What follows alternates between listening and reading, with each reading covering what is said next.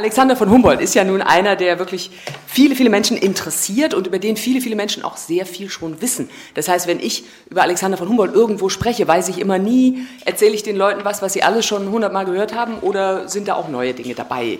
Ich hoffe es. Ich kann, muss dazu sagen, Sie sagten ja richtig, ich bin Journalistin, ich arbeite normalerweise beim Tagesspiegel und bin eigentlich keine Humboldt-Expertin von Natur aus oder Ausbildung her, sondern der Eulenspiegel Verlag, der Ihnen sicher ein Begriff ist, der rief mich, weil er mich gegoogelt hatte, ja, weil ich mal was geschrieben hatte über Wilhelm von Humboldt im Tagesspiegel, ähm, 2016 an und sagte, nächstes Jahr ist doch Wilhelm von Humboldts 250. Geburtstag. Wir haben eine Anekdotenbandreihe. Vielleicht kennen einige von Ihnen diese Reihe, da sind auch allerhand andere große Geister ähm, drin verewigt ob ich das für Wilhelm machen wolle. Und dann dachte ich, na, ist mal was, mache ich mal, ja, ist doch interessant. Und fand es dann auch wirklich interessant, war ganz überrascht, wie, alle, wie interessant auch der Wilhelm ist. Gerade auch in seiner Ehe, wo wir hier, sage ich mal, im Frauentreff sind, äh, ist das, sag ich mal, war für mich mit der interessanteste Aspekt des Wilhelms, dass er eine sehr interessante Ehe auf Augenhöhe, sage ich mal, über 40 Jahre und eine freie Ehe mit Caroline von Humboldt geführt hat. Das war also Wilhelm und nachdem Wilhelms 250. Geburtstag vorbei war, lag es irgendwie nahe, den Alexander, der ja zwei Jahre nach seinem älteren Bruder geboren wurde, auch noch in dieser Form des Lebensbilds in Anekdoten abzuhandeln. Das heißt aber nicht, dass alles, was nun da drin steht, sag mal, zum Schenkelklopfen wäre, ja, oder alles nur unheimlich komisch.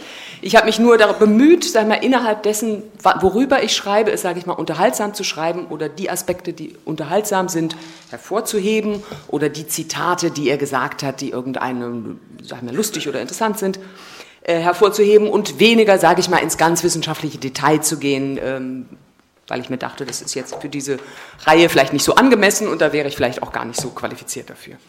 Ich habe Ihnen mal was mitgebracht, davon habe ich aber leider jetzt nur zehn ähm, Seiten dabei, aber vielleicht kann jede Reihe gleich noch mal eins bekommen. Da habe ich einfach mal so ein paar Bilder von Alexander, damit Sie ihn vor Augen haben, in seinen unterschiedlichen Lebensphasen aufgemalt, also aufge hier aufge vor dem Hintergrund des Chimborazo, des berühmten Berges, den er bestiegen hat. Dazu später noch mehr. Also wenn Sie dann gleich eine solche Seite, vielleicht können wir ja jeder, äh, jede Reihe eins, also ich habe im Ganzen leider nur zehn davon, aber vielleicht können Sie es irgendwie weitergeben. Wie dem auch sei, Sie sehen schon daran, ähm, vorhin wurde ich gefragt nach den Lebensdaten, 1769 bis 1859, das sind ja nun 90 Jahre, er ist fast 90 Jahre alt geworden. Und man sieht schon anhand der Unter, wie die Bilder so sind, ne, wo man hier so ein Rokoko-Bildchen irgendwie hat, gemalt bis hin zu den ersten Fotografien, Daguerreotypien. Also daran sieht man schon, was dieses Leben, äh, was, was sich getan hat im Laufe dieser 90 Jahre. Und äh, insofern bietet das Leben auch so viel, dass man gar nicht weiß, wo man, äh, sag mal, ansetzen soll. Und insofern ist für mich auch interessant zu hören, was Sie am interessantesten an Alexander von Humboldt finden. Man kann erzählen von der Kindheit in Tegel, wir weitgehend, und in, in Berlin Mitte. Wenn Sie mal am heutigen Gebur ähm, Haus der Akademie der Wissenschaften waren, in der Jägerstraße am Gendarmenmarkt, da hängt ja die Tafel, hier wurde Alexander von Humboldt geboren, ist aber gar nicht sicher, ob das so stimmt, ja. Denn wenn Sie 200 äh, Meter weitergehen, sehen Sie eine andere Tafel, da steht, vielleicht wurde er auch in Tegel geboren und gar nicht da vor Ort müssen wir mal dahingestellt sein lassen. Jedenfalls Berliner, in dem Sinne war er schon. Und die Familie hatte eben das Schloss in Tegel, was man besuchen kann. Da ist der Schlosspark, ist schön, lohnt sich zu besuchen. Montags gibt es Führungen und da ist auch die, die Begräbnisstätte der Familie. Und sie hatten ein Stadthaus am Gendarmenmarkt und da eben sind die beiden Brüder aufgewachsen. Also die Kindheit ist interessant, die Jugend, wo sie in die Salons gegangen sind, ähm, wo sie sich entwickelt haben, studiert haben, aber dann natürlich die Amerikareise von Alexander, für die er so berühmt ist, 1799 bis 1804, fünf Jahre Amerika. Sie sagten schon dann lange, lange Zeit in Paris gelebt. Er war nicht so ein begeisterter Berliner, wie wir das vielleicht sind, ja, sondern hat sich des Öfteren negativ geäußert über die moralische Sandwüste Berlin. Ja. Musste also erst, als er mehr oder weniger musste, wegen des Geldes, wieder zurückkehren nach Berlin. Also mehr dazu gleich noch. Ich gebe erstmal nur so einen kleinen Überblick. Ne, 1827 dann nach Berlin zurückgekehrt. Auch interessant, 1829 noch seine große Reise nach Russland, die oft so ein bisschen im Schatten steht ähm, im Vergleich mit der fünfjährigen abenteuerlicheren, sage ich mal, Amerikareise. Aber wir können auch über die Russlandreise hören. Und ich finde auch immer schön sein Alter, sein eigentliches Alter. Und da ich ja nun dachte, wir wären beim Frauentreff, lese ich als erstes mal was vor, was er, sage ich mal, schon im relativen Alter über die Frauen gesagt hat. Er ist ja sonst, wie man sagen muss, ähm, hat jetzt über die Frauen nicht so furchtbar viel gesagt, weil er sich für die Frauen auch nicht so nicht in jeder Hinsicht interessiert hat, ja, sondern er höchstwahrscheinlich, man hat jetzt keine richtigen Beweise in dem Sinne, aber er war höchstwahrscheinlich homosexuell und wenn man jetzt seine Jugendbriefe liest und liest, wie er sich über seine männlichen Freunde zu sein oder wie er männliche Freunde anschreibt und über andere männliche Freunde berichtet, dann hat man in der Tat den Eindruck, dass das sind die Menschen, die ihm Leidenschaft und Sehnsucht und äh, Liebe, sage ich mal, eingeflößt haben und über Frauen schreibt er halt nun mal nicht so. Müssen wir akzeptieren. Ähm, jedenfalls hat er zu der Bildung der Frauen, das habe ich hier eine kleine, damit wollte ich nur mal anfangen, zur Bildung der Frauen hat Humboldt auch eine Meinung. Er schätzt es, wenn sie geistig interessiert sind und am öffentlichen Leben teilnehmen. Dies halte frisch bis ins Alter. Zitat, betrachten Sie nur die früh alten, sequestrierten, also eingesperrten Frauenzimmer, wie man sie oft bei uns in Deutschland findet sagt er zu dem Germanisten Friedrich Althaus, der in England lehrt. Während bei den englischen und den französischen Damen, die in der Gesellschaft und im Salon leben, die Jugend, möchte man sagen, im Alter erst recht beginnt. Das finde ich zum Beispiel sehr schön, wie er das gesagt hat. Sehr schön. Andererseits muss man natürlich ehrlicherweise auch zugeben, dass weder Wilhelm noch Alexander waren ähm, Revolutionäre oder weder keiner von beiden hat es als Manko empfunden, dass Frauen zum Beispiel nicht zur Universität zugelassen waren. Das ist also beiden nicht negativ aufgefallen. Das haben sie mal nicht reflektiert. Ja? sondern also Wilhelm hatte eine sehr gebildete Ehefrau, also Caroline von Humboldt, die also geradezu Kunsthistorikerin war und auch lange Texte über Kunst geschrieben hat. Also das wusste er auf jeden Fall sehr zu schätzen, aber man zog daraus nicht unbedingt die äh, Konsequenz, dass man sagte, man muss formale Bildung den Frauen ermöglichen, sondern es waren halt Adlige und äh, die Frauen konnten sich bilden innerhalb dieser Kontexte und, und waren natürlich in Salons und so weiter mit den tollsten Leuten im Gespräch. Aber dass sie eben studiert hätten oder Berufe und so weiter, das war, ist nicht äh, in die Köpfe unserer Humboldts gedrungen. So jedenfalls nicht, soweit ich das gelesen habe. Insofern, also, wir dürfen nicht zu viel von ihm erwarten, ja, aber für die Zeit war er doch ähm, sehr, sehr seiner Zeit voraus und finde ich, spricht uns auch heute noch mehr an als manche seiner Zeitgenossen, die uns, wenn man sie so liest, sehr viel ferner erscheinen können von ihrem Denken, während Alexander uns also finde ich jedenfalls, wenn ich ihn lese, doch irgendwo sehr nahe kommen kann. Ich lese Ihnen mal kurz vor, so ein bisschen, äh, ein bisschen was aus dem Vorwort und dann versuche ich aus den verschiedenen Lebensphasen ein bisschen was rauszupicken. Und wenn Sie aber besondere Interessen haben für bestimmte Lebensphasen, ähm, dann gehe ich darauf sehr gerne ein. Alexander von Humboldt oder der Schalk aus Tegel. Als wären zehntausend Säue hinter ihm her. So empfand Alexander von Humboldt sein Leben. Der preußische Adlige, der adligen Dünkel, verachtete, war getrieben von unbändiger Forscher- und Entdeckerlust.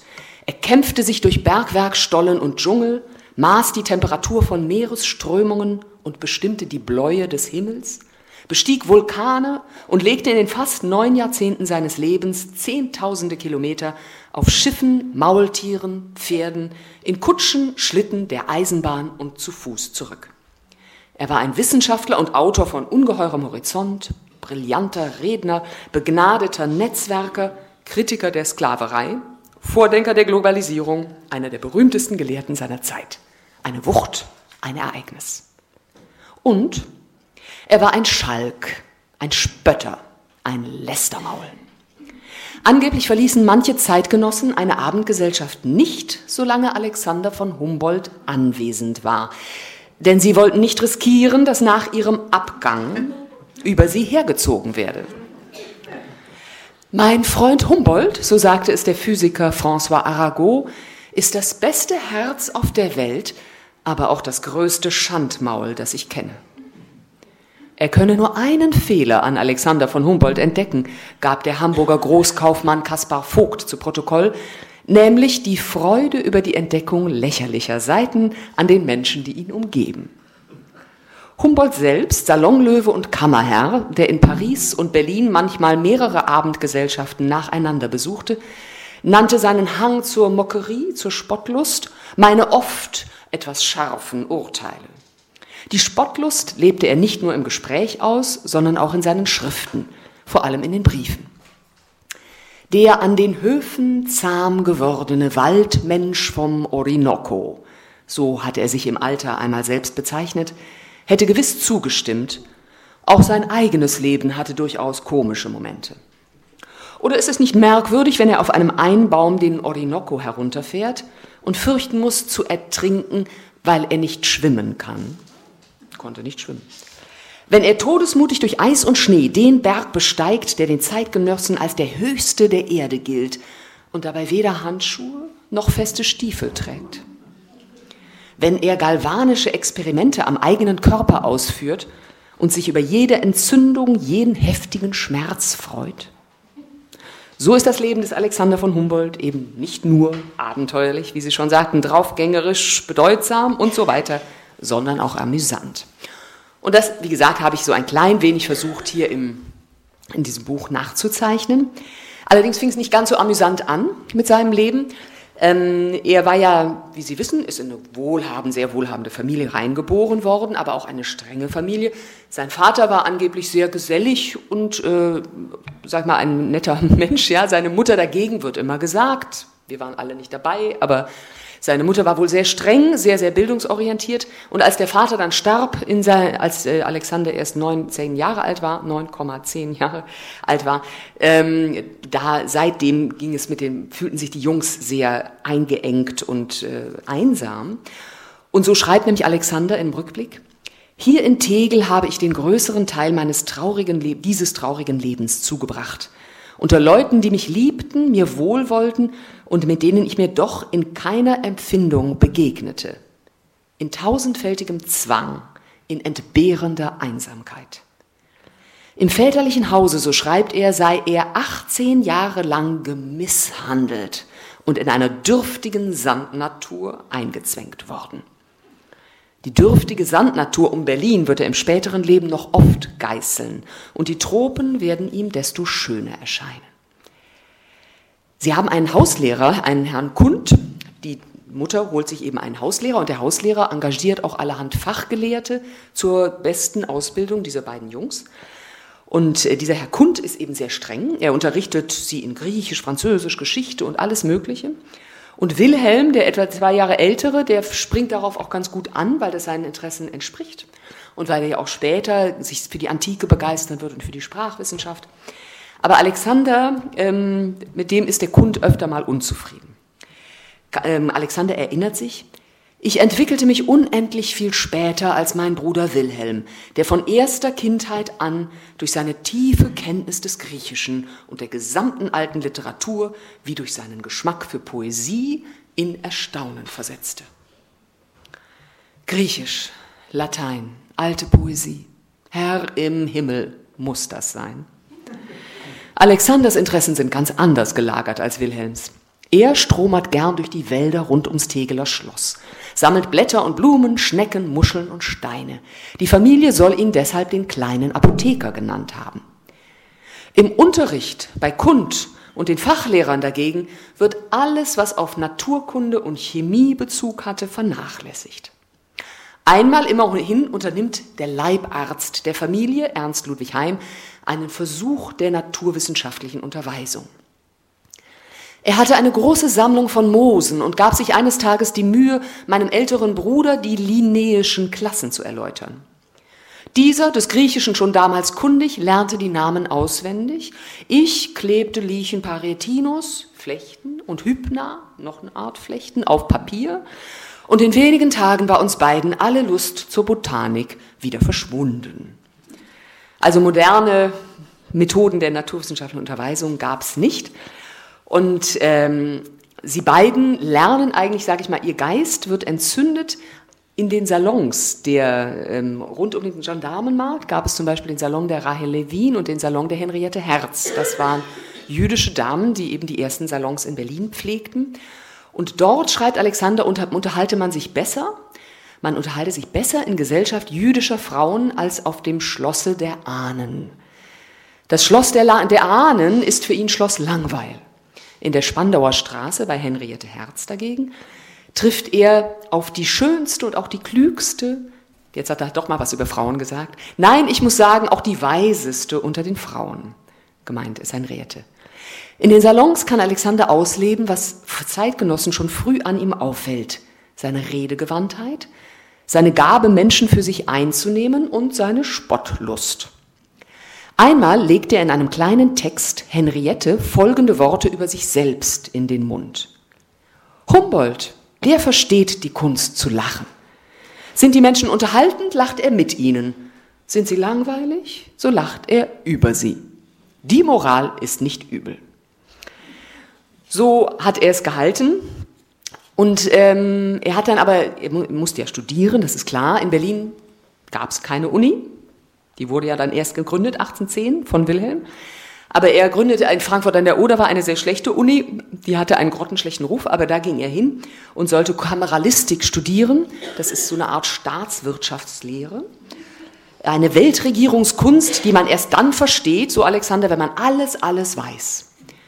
Das gefällt ihm nicht weiter. Ähm, er studiert dann auch noch in Göttingen, studiert auch noch in Hamburg, aber so richtig seinen eigentlichen Neigungen kann er erst nachgehen, als er dann in Freiberg in Sachsen Sie waren womöglich schon mal da, ja, das, äh, ah, Sie kommen sogar von da. Ah, genau. Dann waren Sie bestimmt schon mal in dem Silberbergwerk, in dem Alexander, in das Alexander tatsächlich eingefahren ist und wo er gelernt hat. Ne? Und dazu wollte ich, äh, lese ich ein klein wenig was, was ähm, seine ganze Zeit als junger Mann, als einmal Bergbauingenieur und Bergbau-Oberbergrat, was er dann wurde, angeht. Also, er hat ja, ähm, er ist, wir sprachen gerade kurz darüber, über die französische Revolution, ein Datum, das man wissen sollte, wie Sie meinen, 1789. 1790, schon ein Jahr nach der französischen Revolution, ist Alexander mit, äh, mit äh, Georg Forster nach Paris gereist, war, hat die französische Revolution, also sagen wir mal die Nachwehen davon miterlebt. Die Erstürmung der Bastille ist gerade mal ein Jahr her. Zur Feier des Jahrestages jubeln die Menschen in den Straßen. Alexander packt mit an. Zusammen mit Georg Forster fährt er eine Schubkarre voll Sand aufs Marsfeld, wo der Freiheitstempel gebaut wird. Liberté, Egalité, Fraternité. Die Ideale der französischen Revolution begeistern ihn. Er wird sein Leben lang Feudalismus und Unterdrückung anprangern. Freiheit für den Menschen, für die Völker, Freiheit in der Natur, für ihn hängt alles zusammen. Seine persönliche Freiheit wird allerdings wird immer noch von seiner Mutter eingeschränkt die ihn nun auf eine Handelsakademie nach Hamburg schickt. Ich sehe nichts als Zahlen und Kontorbücher vor mir und muss meine Pflanzen und Steine vergessen. Da hatte er in Göttingen und auf Reisen schon angefangen, immer Steine und Pflanzen zu sammeln. Acht Monate lang hält er das aus, dann erwirkt er die Erlaubnis, sich an der Bergakademie in Freiberg, Sachsen einzuschreiben. Endlich, endlich kann er seinen Neigungen nachgehen. Jeden Morgen steht er um fünf Uhr auf und fährt in die Grube. Er erkundet Stollen mit so schönen Namen wie Frisch, Glück, Pelikan, Pelikan oder Unverhoffte Freude, studiert die Beschaffenheit der Gänge und die Art des Abbaus. Und tatsächlich muss man sagen, also wie die, die Studenten damals, also auch wenn sie adliger Herkunft waren, ähm, kriegten hier das, ähm, wie heißt es noch gleich, die beiden, äh, na? Hammel und Schlegel, genau, Schlegel, in die Hand und hat sich die Hände blutig geklopft. Das berichtet er. Ne? Also er wollte wirklich sehen, wie es wirklich gemacht wird. Des Nachmittags hat er Unterricht und den Abend jage ich Moose. Im Rekordtempo schließt er das Bergbaustudium ab, bekommt gleich eine Stelle im preußischen Bergwerkswesen und steigt von Jahr zu Jahr weiter bis zum Oberbergrat auf. Und schon jetzt zeigt sich sein Drang, Wissen zu popularisieren. Alexander schafft eine Bergschule für die Bergleute, die erste Arbeiterberufsschule in Deutschland, offen für Altersstufen von 12 bis 30 Jahren. Da wird also äh, Mineralienkunde, bergmännisches Rechnen, Kompasskunde und dergleichen gelehrt. Wem ich meine Ideen mitteilte, riet mir ab. Das Volk habe keine Lernbegierde, so hieß es. Die Vorurteile schienen eingewurzelt. Diese Einwendungen schreckten mich nicht ab, bewogen mich vielmehr sogleich die ganze Einrichtung vorläufig aus meinem Beutel als Privatsache zu betreiben. Nicht nur bezahlt er die Schule selbst, er schreibt auch die Lehrbücher. Und er hat ein großes Bestreben, er geht dann nach Franken als Oberbergrat, nach Bad Steben, Goldkronach, wenn Sie mal in die Gegend kommen sollten. Äh, ich habe so eine Reise organisiert für Tagesspiegelleser und da haben wir das in diesem Jahr schon dreimal abgefahren, also Freiberg, mit allen runter in den Silberbergwerk. Da gibt es eben ganz alte Stollen, da kann man noch die alten Daten, auch 1790 und so steht da am Rand, ähm, also wirklich sehen, wo er da rumgeturnt ist im, im Berg. Und in Bad Steben und in Goldkronach, in diesen fränkischen Orten, die halten auch die Erinnerung noch hoch an die Tatsache, dass er dort gearbeitet hat und den Goldbergbau und den Bergbau überhaupt in dieser Gegend wieder vorangebracht hat. Er hatte aber auch vor allen Dingen das Bestreben, die Arbeitsbedingungen zu verbessern. Und das machte ihn erfinderisch. Alexander entwickelt ein Atemgerät zur Rettung verunglückter Bergleute und eine Lampe, die auch dann weiterbrennt, wenn im Stollen der Sauerstoff knapp wird.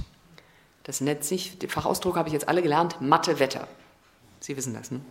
wenn Sie aus Freiberg kommen. Also wenn matte Wetter kommen und man, äh, sag ich mal, schummrig wird, ja, und an wem probiert man das am besten aus? Na, an sich selbst, genau. Angst kennt Alexander nicht. Er kriecht allein mit seiner Lampe in den Stollen dorthin, wo es gefährlich ist. Ich kam bis vor Ort, setzte meine Lampe hin und freute mich unendlich meines Lichts. Die Freude währt nur kurz. Mir wurde müde, sehr wohl, betaumelt. Ich sank in die Knie neben die Lampe. Ein Kollege findet ihn ohnmächtig neben der immer noch brennenden Lampe und zieht ihn hinaus. Mir war wie besoffen und matt, zwei Tage matt, doch spüre ich keine üblen Folgen mehr. Ich war freilich schuld. Kurz, es ist vorbei. Und ich habe die Lampe beim Erwachen noch brennen sehen. Das war wohl der Ohnmacht wert. Also so ist er, ähm, so ist er drauf, sag ich mal. Ja obwohl er damals in seiner fränkischen Zeit durchaus noch auch mit Krankheiten zu kämpfen hatte. Er war erstaunlicherweise dann später in Amerika viel gesünder und viel stärker. Also er hatte schon allerhand Krankheiten und so, aber ähm, er war ungeheuer, das sein Leben durch ungeheuer arbeitswütig und äh, wie gesagt unheimlich experimentierfreudig und das finde ich so bemerken, so bemerken oder so bewundernswert auch. Es gab nichts auf der Welt, was ihn nicht interessierte. Ja, also ob das nun Pflanzen oder Steine waren oder die Sterne oder aber auch die Menschen. Deswegen, wenn wir jetzt, Sie sagten vorhin, Sie sind Geisteswissenschaftlerin und haben sich deswegen mit ihm noch nicht so beschäftigt, aber er ist eben auch für Geisteswissenschaftler interessant. Er hat eben vor allen Dingen, darauf kommen wir gleich noch bei der Amerikareise, er hat ja auch immer die, die Lebensbedingungen der Menschen, wie die Menschen miteinander umgingen, aber auch die Bilderhandschriften, die altmexikanischen, die Sprachen und so weiter, hat ihn alles interessiert. Und ich kann nur sagen, ich bin nicht entfernt so neugierig wie er, weil man bestimmt ganze Welt Bereiche ausgrenzt. Vielleicht man sagt, oh, Chemie interessiert mich nicht, ne, so wie Sie sagten. Ne? Ja, bei ihm nicht, ne? alles interessiert ihn. Ich lese vielleicht mal ein bisschen nur, damit Sie den Eindruck haben, was, die, was, die, ähm, was seine Beziehungen so angeht. Vielleicht hier auch noch mal was. Zu diesem Zeitpunkt, als er eben ohnmächtig neben die Lampe sinkt, ist sein Bruder Wilhelm bereits verheiratet mit der Thüringer Landadligen Caroline von Dacheröden, mit der er eine fast 40-jährige sehr liberale Ehe führen und acht Kinder haben wird, von denen fünf, nur fünf das Erwachsenenalter erreichen. Alexander interessiert sich mehr für das, was Henriette Herz abschätzig Mannespersonenbekanntschaften nennt. Seinem engen Freund und ehemaligen Studienkollegen Johann Karl Freies Leben, den er in Freiberg, da gibt es auch Gedenktafeln, in Freiberg kennengelernt hat, schwärmt der nun in Franken tätige Oberbergmeister von einem anderen Mann. In einem Brief beschreibt er seinen neuen Freund. Dieser Reinhard von Haften ist seit einem Jahre mein einziger und stündlicher Umgang. Ich wohne mit ihm zusammen. Er besucht mich auf dem Gebirge. Ich habe, um ihn ganz zu genießen, mich von aller übrigen Gesellschaft losgerissen, und ich lebe mit ihm hier, gerade wie ich in Freiberg mit Ihnen lebte. Man hält ihn überall für einen der schönsten Männer. Ich finde ihn auch schön.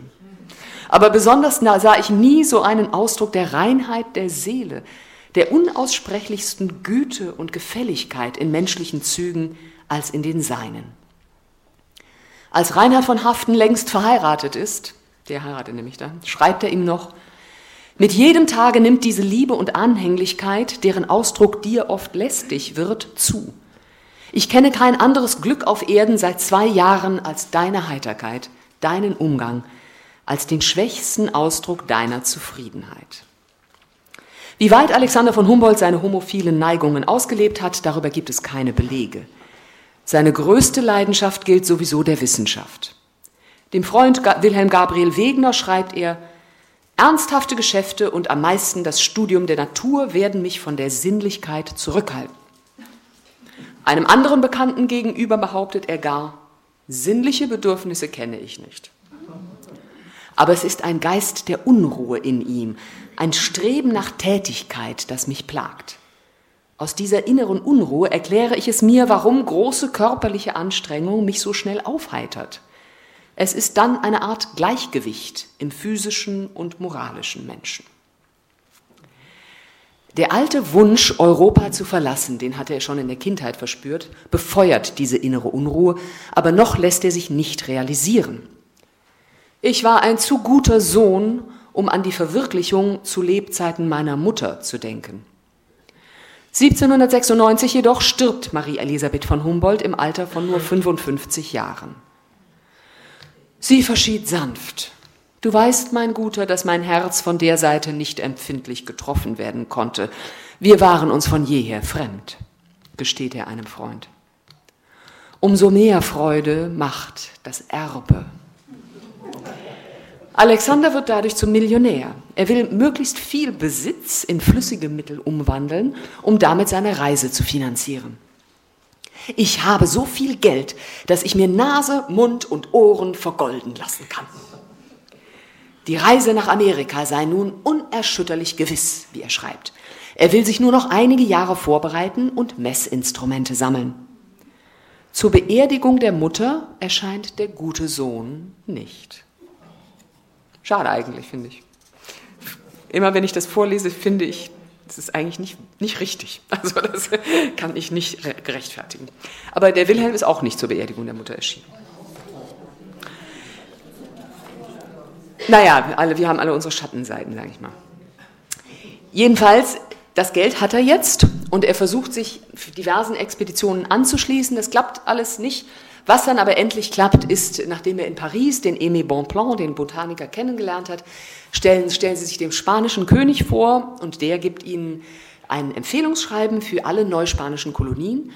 Und warum gibt er das? Nicht aus Menschenliebe, sondern weil eben die, der, der Ruf Alexander von Humboldts als Bergbauexperte bereits so ist, dass man denkt, man könne durch ihn äh, die Kolonien besser wirtschaftlich ausbeuten. So. Das äh, ist mal so, ne? und er schafft es also dann 1799 von La Coruña in Spanien aus nach Amerika aufzubrechen. Und er schreibt, also nur mal, der, er schreibt, als er aufbricht, der Augenblick, wo man zum ersten Mal von Europa scheidet, hat etwas Ergreifendes, schreibt Alexander freudig erregt. Ob er seinen Bruder, seine Freunde jemals wiedersehen wird? Wer weiß es? Und wen kümmert's im Moment? Die Korvette Pizarro nimmt Kurs auf die Kanarischen Inseln. Das ist nicht ungefährlich, denn England und Spanien befinden sich im Seekrieg. Englische Schiffe könnten sie überfallen. Deswegen dürfen sie in der Nacht kein Licht machen. Eine Vorsicht, die ihnen tödliche Langeweile bringt.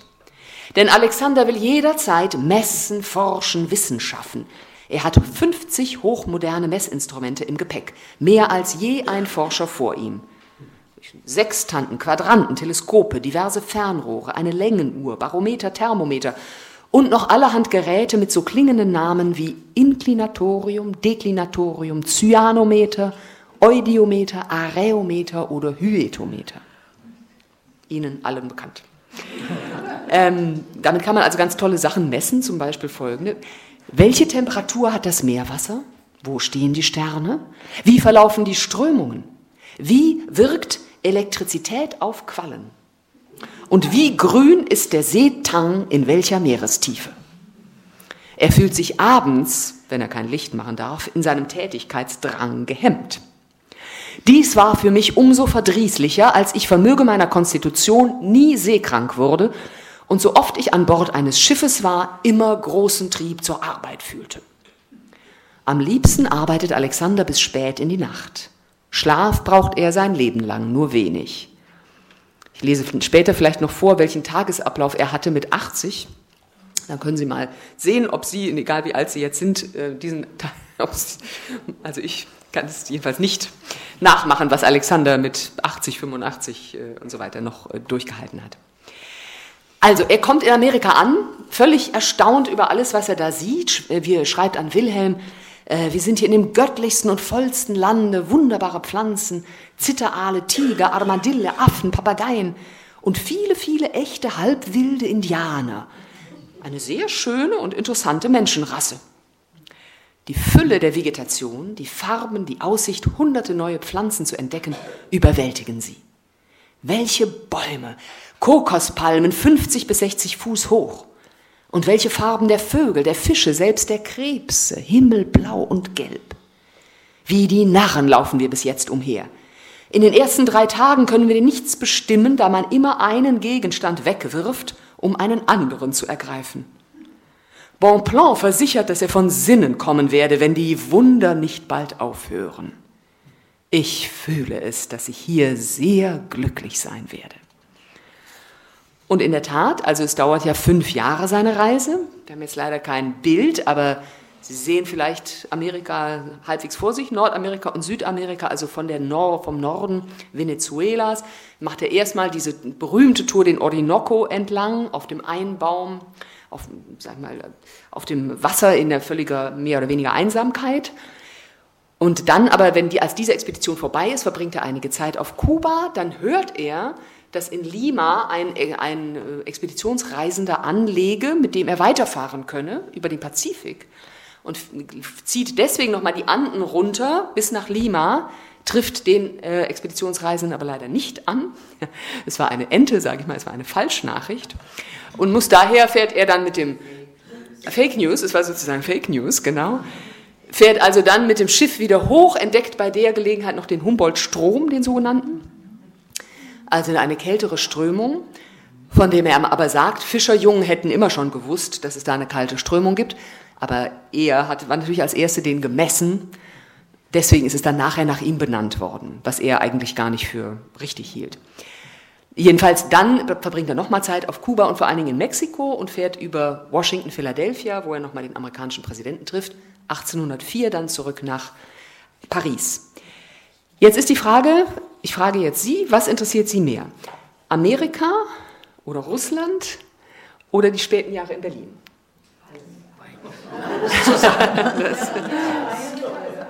so wie die Reihenfolge eben war.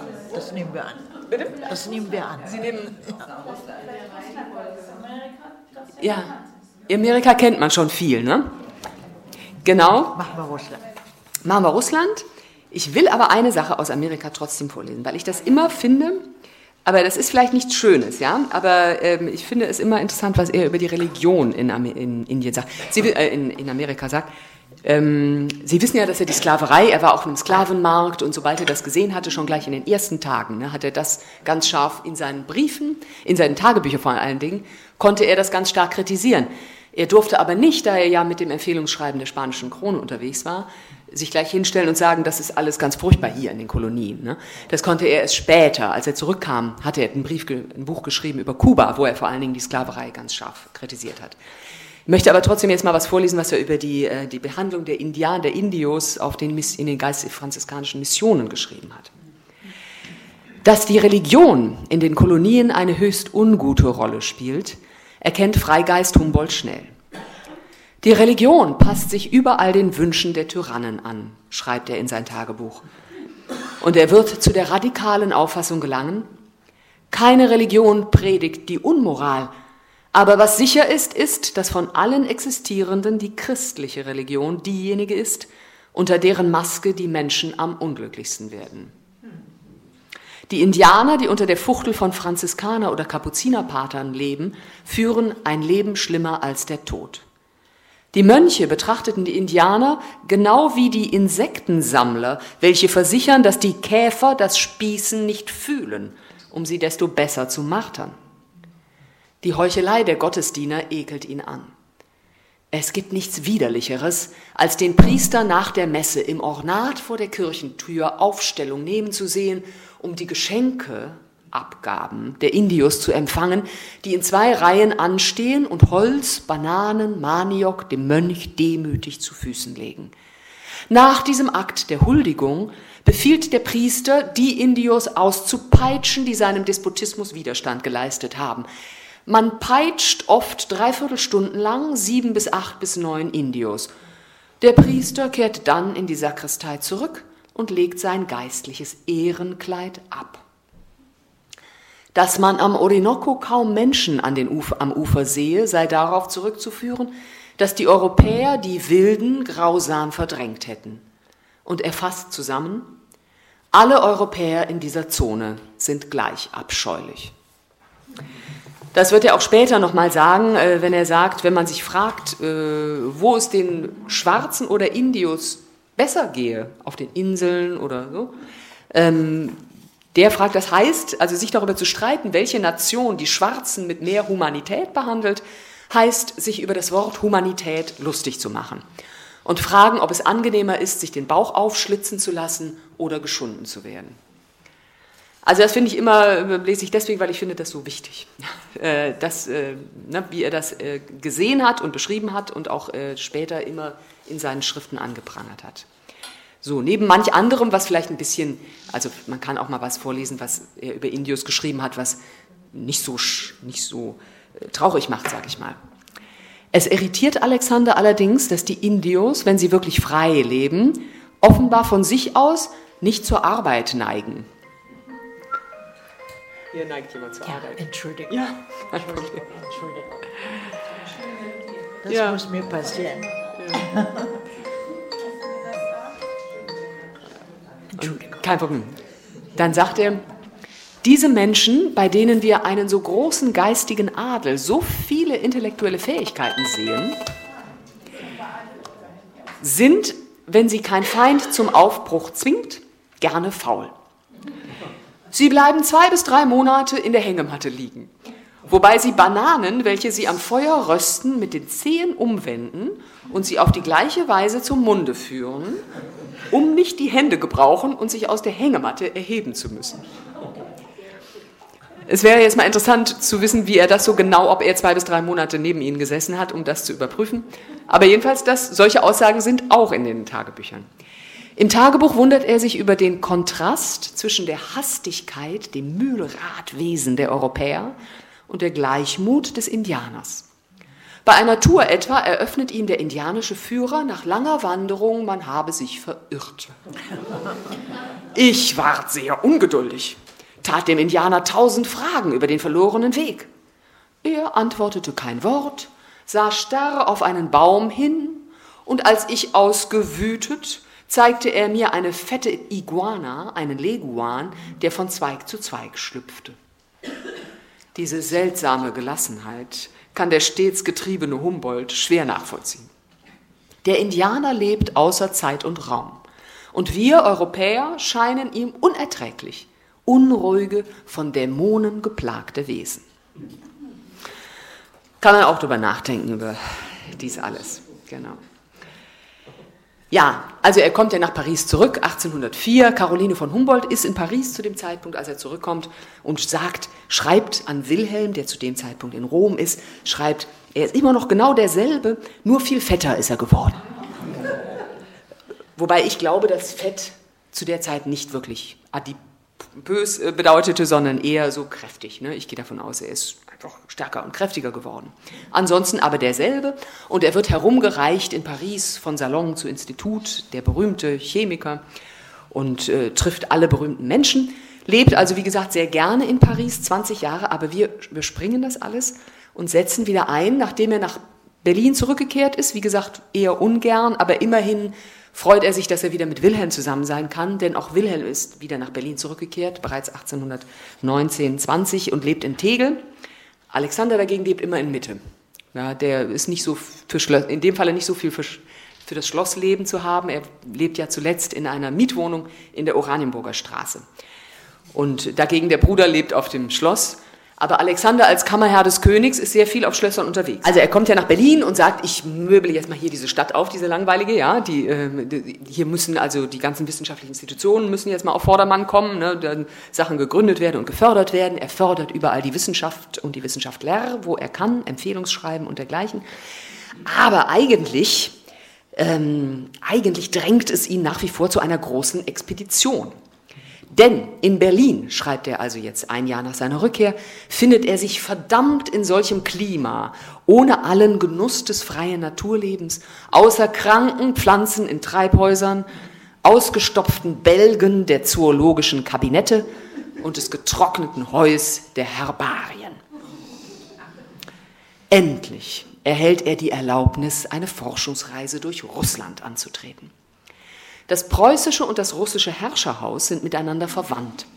Und auch der russische Finanzminister Georg Kankrin ist deutscher Herkunft und Humboldt gewogen. Die russische Regierung lädt ihn also ein und finanziert sogar die Reise. Man erhofft sich davon wirtschaftlichen Nutzen. Mal wieder. Am 12. April 1829 um 23 Uhr steigt Humboldt im Frack mit weißer Halsbinde und rundem Hut in die Kutsche begleitet von dem Botaniker Christian Gottfried Ehrenberg, dem Chemiker Gustav Rose und Diener Johann Seifert. Er lässt seinen Bruder Wilhelm in tiefer Trauer zurück. Caroline ist zwei Wochen vorher nach längerer Krankheit gestorben. Alexander von Humboldt, 59 Jahre alt, ist dagegen kerngesund und so neugierig wie am ersten Tag. Die Reise in den kalten Osten gestaltet sich schwierig. Am 29. April schreibt er an Wilhelm, die unglückliche Eigenschaft des Wassers, bald fest, bald flüssig zu sein, stört alle unsere Pläne. Schnee und Eis, wohin das Auge reicht. Aber überall ist Aufenthalt bei den Flüssen, die entweder in vollem Eisgange sind oder die Ufer so weggerissen haben, dass man die Vorderräder im Schlamm fast verschwinden sieht. Das kann einen Humboldt aber nicht erschüttern. Das sind alles gewöhnliche Frühlingsereignisse, im Ganzen sehr gefahrlos und die unsere heitere Laune gar keinen Augenblick niedergeschlagen haben. Allerdings ist die Landschaft, vor allem auf der Näherung, langweilig und in Alexanders Augen Unnatur, ähnlich reizlos wie der märkische Sand. Wenn Schinkel dort einige Backsteine zusammenkleben ließe, wenn ein Montagsclub, ein Zirkel von kunstliebenden Judendemoiselles und eine Akademie auf jenen mit Gestrüppe bewachsenen Sandsteppen eingerichtet würde, so fehlte nichts, um ein neues Berlin zu bilden. Ja, ich würde die neue Schöpfung vorziehen, denn die Sonne habe ich herrlich auf der Näherung sich in das Meer tauchen sehen. Drei Wochen verbringen die Wissenschaftler am Hof in St. Petersburg. Humboldt überrascht die Kaiserin mit einer gewagten Vorhersage. Im Ural, so sagt er, könne man mit hoher Wahrscheinlichkeit Diamanten finden. Das schließe er aus der geologischen Ähnlichkeit mit Gebirgen in der neuen Welt. Bis dahin dachte man, es gäbe nur in Südamerika Diamanten. Oder vielmehr nur in den Tropen. Das Interesse ist geweckt und tatsächlich werden während Humboldts Reise im Ural Diamanten gefunden werden. Zwar in dem Fall nicht von ihm, aber von einem seiner Mitreisenden, der etwas länger im Moral blieb. Also es ist eine ganz andere Reise als die amerikanische, weil er schon berühmt ist, ne, weil er da mit Kutschen äh, unterwegs ist.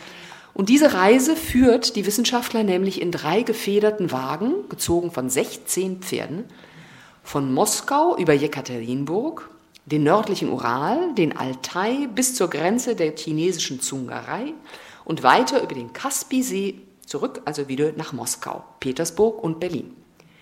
Aber sie verläuft unter ganz anderen Umständen als die wilde, freie Reise durch Amerika. Die Vorsorge der Regierung für unsere Reise ist nicht auszusprechen. Ein ewiges Begrüßen, Vorreiten und Vorfahren von Polizeileuten, Administratoren, Kosakenwachen aufgestellt, klagt Alexander in Jekaterinburg. Leider aber auch fast kein Augenblick des Alleinseins. Kein Schritt, ohne dass man ganz wie ein Kranker unter der Achsel geführt wird. Aber er wäre nicht Alexander, wenn er sich dem fügen würde. Als sie in Tobolsk angelangt sind, kehrt er nicht wie besprochen um, sondern reist weiter gen Altai und die chinesische Grenze. Seinem Gönner Kankrin berichtet er charmant von einer kleinen Erweiterung der Reiseroute, der dieser doch sicher zustimmen werde.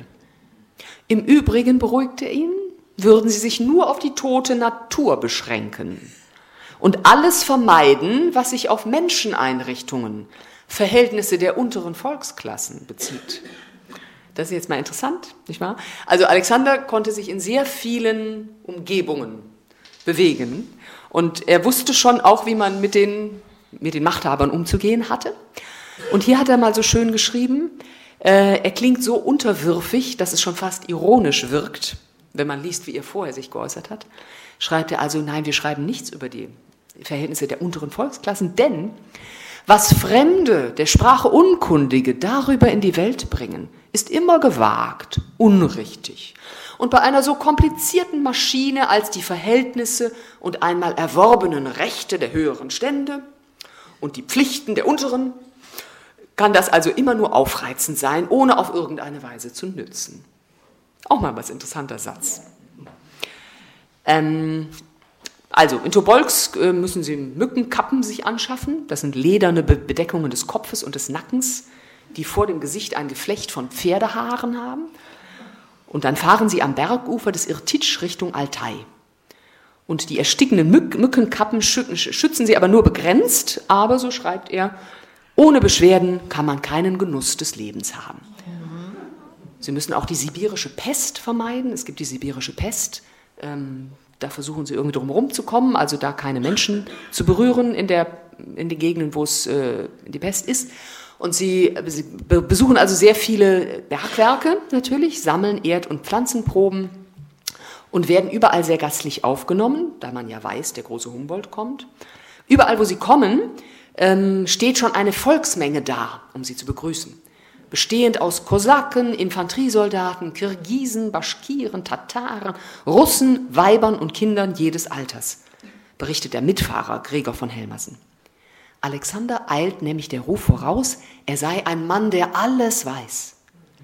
Einmal springt ein junger Baschkirer aus der Menge heraus und hält Humboldt eine lange Rede auf Türkisch. Alexander fragt höflich auf Französisch, was er denn wolle. Und man übersetzt, der junge Mann möchte erfahren, wo die Pferde seien, die ihm in der Nacht zuvor geraubt wurden. Das müsse Humboldt doch wissen. Die Polizei ergreift den jungen Mann, doch Alexander très amusé verhindert, dass er bestraft wird. Ein Polizeimeister in einer kleinen Stadt hält Humboldt dagegen für sehr verdächtig und gefährlich. An seinen Generalgouverneur schreibt er, der Deutsche namens Humboldt habe nicht allein die prachtvollen Pasteten seines Kochs stehen und die offiziellen Persönlichkeiten der Stadt links liegen gelassen, viel schlimmer noch, er habe sich auf Gespräche mit politischen Verbrechern eingelassen, sei sogar nachts mit ihnen auf einen Hügel gezogen. Dahin schleppten sie einen Kasten und zogen daraus ein Instrument, das das Ansehen eines langen Rohres hatte das mir sowie der ganzen Gesellschaft eine Kanone zu sein scheint. Nachdem er das Rohr auf drei Füßen festgemacht hatte, richtete er es direkt auf die Stadt. Eine große Gefahr, wie der Polizeimeister meint, denn die Stadt sei ganz von Holz. Man werde den Deutschen nicht aus den Augen lassen und seine Kniffe beobachten. Es ist jedoch nicht sicher, ob dieser Brief wirklich von einem Polizeimeister stammt oder von einem begabten Parodisten. Der Spott über die geistige Enge könnte auch von Alexander selbst stammen. Also es gibt ja viel, es wird ja viel, viel, viel. Es gibt natürlich, weil er so berühmt war und so lange gelebt hat, äh, gibt es auch viele Anekdoten, von denen man nicht weiß, ob sie wirklich stimmen. Ich habe mich natürlich bemüht, dass das, was ich hier schreibe, auch irgendwie begründet ist und nicht nicht erfunden, ja. Deswegen, wenn es, äh, es gab zum Beispiel ein Buch, äh, es gibt ja eine Alexander von Humboldt Forschungsstelle, gab es ja ganz lange an der Berlin-Brandenburgischen Akademie der Wissenschaften und die haben ein sehr schönes Buch mal herausgegeben, wo sie alles Mögliche gesammelt haben, was Zeitgenossen so erzählt haben über ihn. Also Dinge, wo man jetzt nicht wirklich sagen kann, das kann man hundertprozentig beweisen, aber es ergibt sich schon ein Bild daraus, wie er so war in Gesellschaft. Ne? Und äh, da wird zum Beispiel auch eins, um nochmal über die Frauen kurz einen kleinen äh, etwas Kleines über die Frauen. Da wird zum Beispiel auch eine Geschichte über die Frauen berichtet. Äh, genau, wo man also auch nicht hundertprozentig sagen kann, ob es wirklich so stimmt, aber es klingt so, als wenn es stimmen könnte. Bei Frauen kommt Alexander gut an und er sucht ihre Nähe.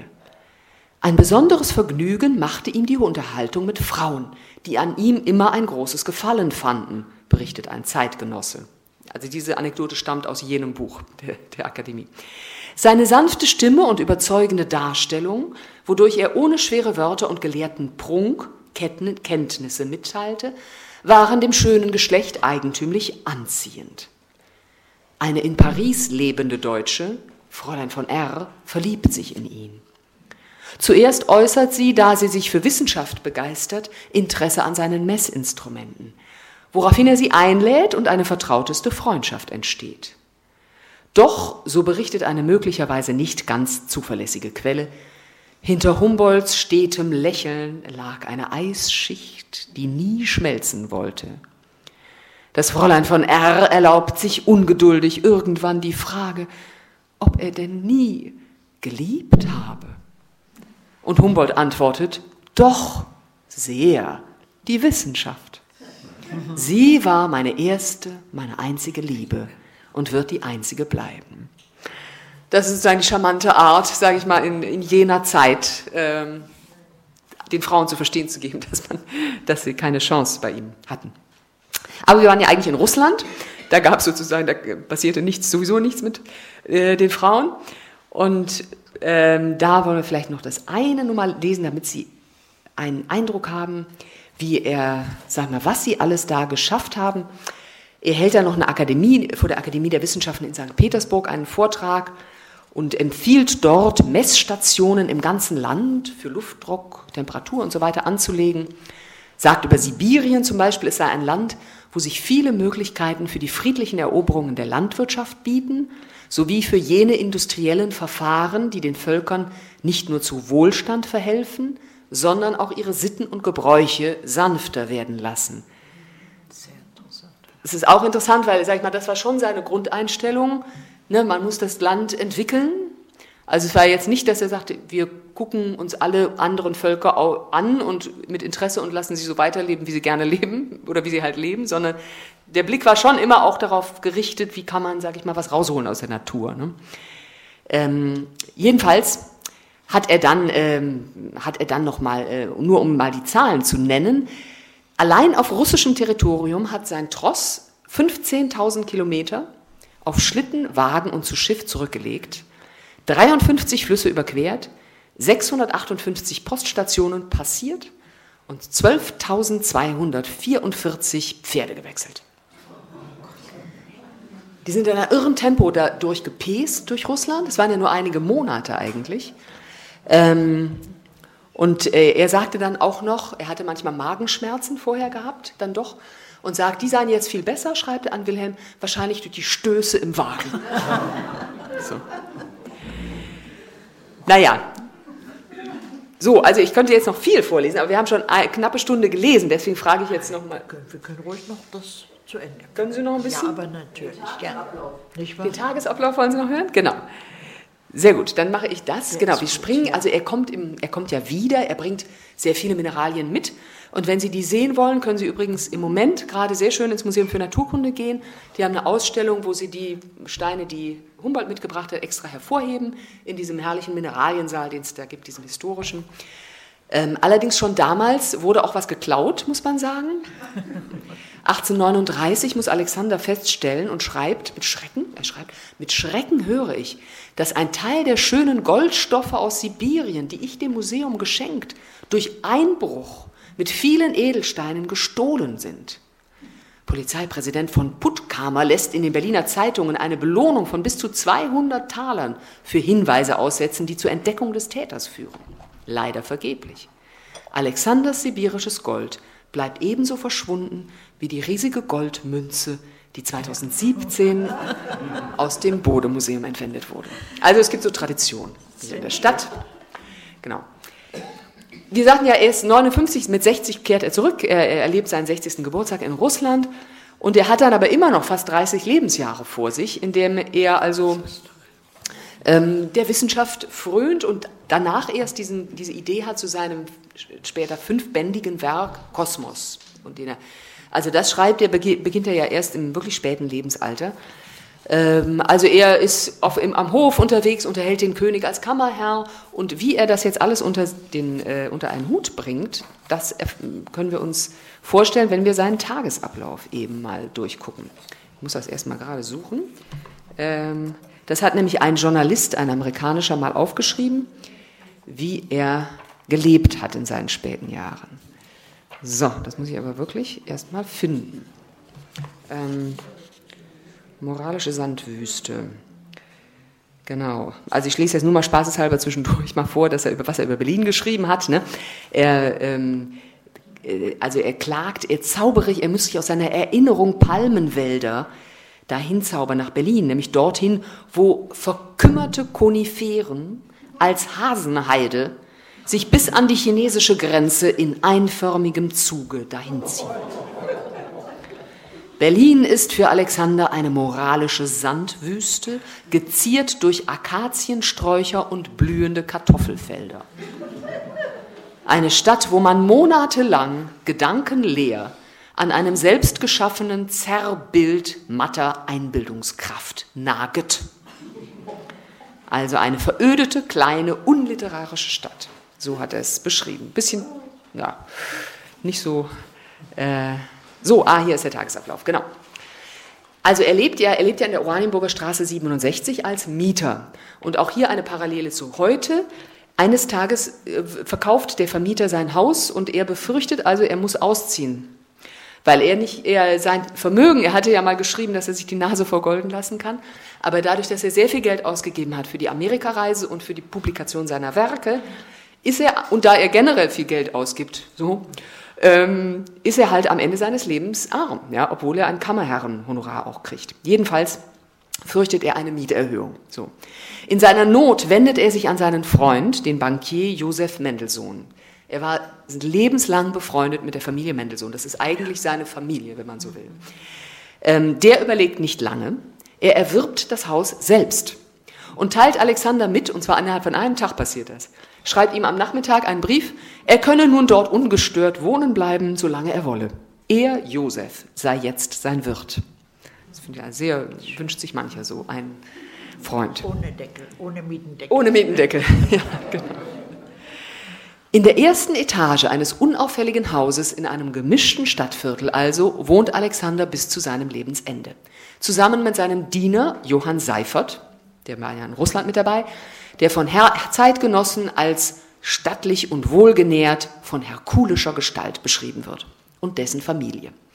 Ein amerikanischer Journalist, der Humboldt 1849 besucht, beschreibt seinen Tagesablauf so.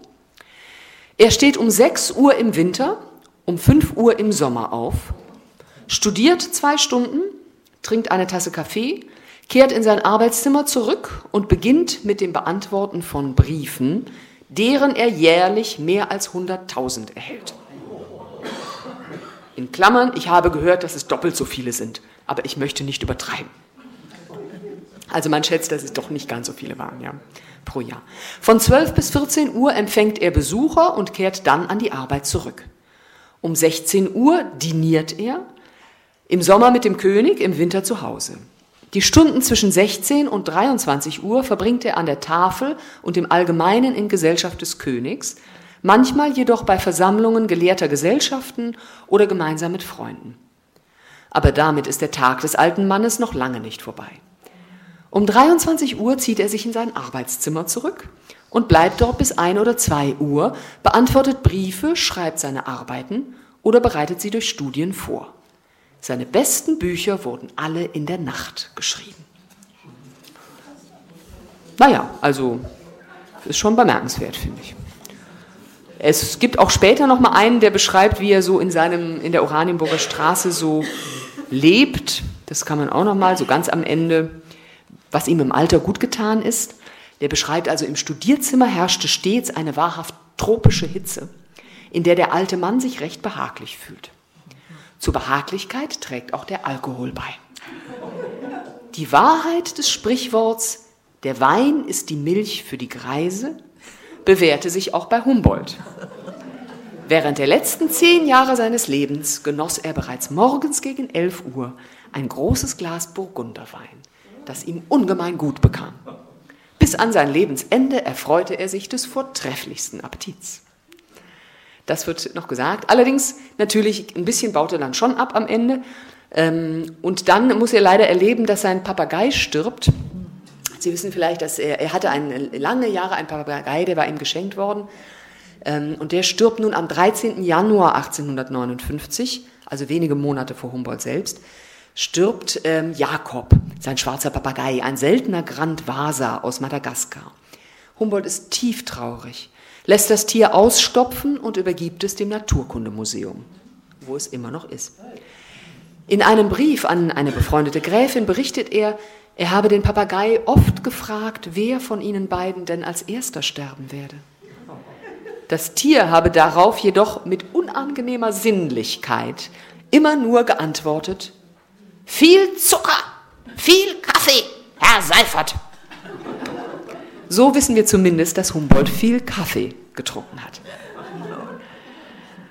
Und dann vielleicht noch als letztes, fällt mir immer gut, als eine falsche Nachricht, wenn man so lange lebt, war ja nun damals doch nicht gewöhnlich, dass die Leute so lange lebten, gibt es ja auch schon mal Nachrichten, ähm, von, also Falschnachrichten, Fake News über den Tod, den voreiligen Tod. Als eine falsche Nachricht von Humboldts Tod den Maler Karl Gustav Karus in Dresden erreicht, schreibt der sofort an den Bildhauer Christian Daniel Rauch, er möge sich doch zwecks künstlerischer Nachbildung um Humboldts Schädel bemühen. Rauch zeigt den Brief dem noch immer quicklebendigen Humboldt, der sehr artig erwiderte, für einige Zeit brauche er selber noch seinen Schädel. Späterhin stehe er gern zu Dienst.